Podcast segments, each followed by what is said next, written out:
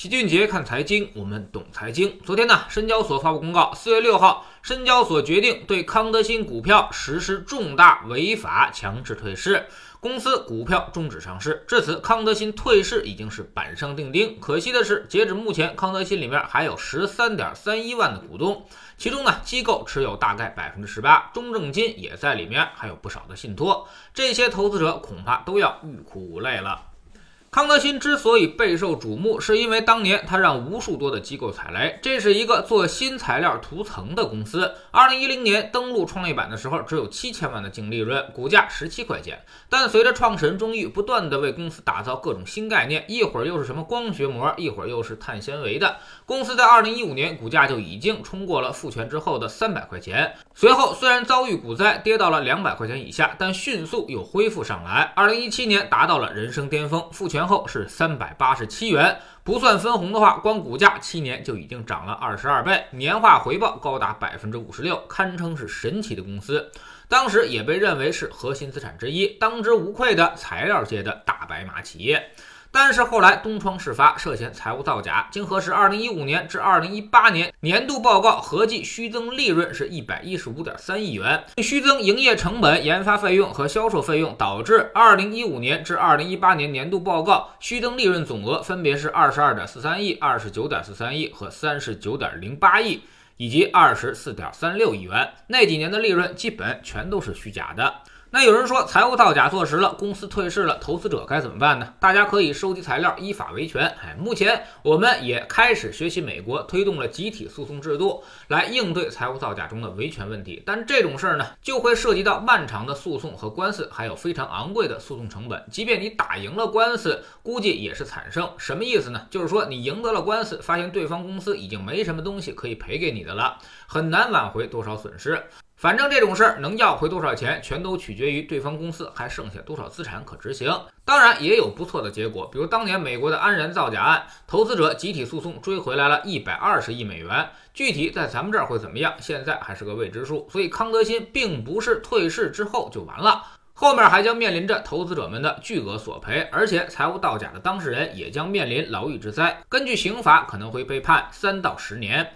不过老齐要说的是，严刑峻法只能是威慑，而财务造假这种事儿，事先你其实很难防范。就比如康德新财务造假这一招，不但坑惨了很多的普通投资者，甚至连那些专业机构们也是频频中招。在二零一七年底，他的业绩高峰期，康德新里面将近有两百家基金之多，其中呢，我们耳熟能详的明星基金，什么兴全社会责任、上投摩根核心成长、国泰成长、嘉实研究精选，全都在里面，而且好多还都是重仓。所以可见，财务造假其实肉眼很难分辨，即便强大如机构，也根本就做不到。这就好比走在街上，如果有人铁了心想犯法。突然拿出刀来扎人，那么往往是防不胜防的。无论是监管还是机构，也都只能是后知后觉。即便有人看出了端倪，但往往也只能够悄悄走开，很少有人上去死磕的。因为毕竟是证据不足，可疑归可疑，但你要想彻底把他举报了，是要讲证据的。所以绝大多数人恐怕都不会触这个眉头。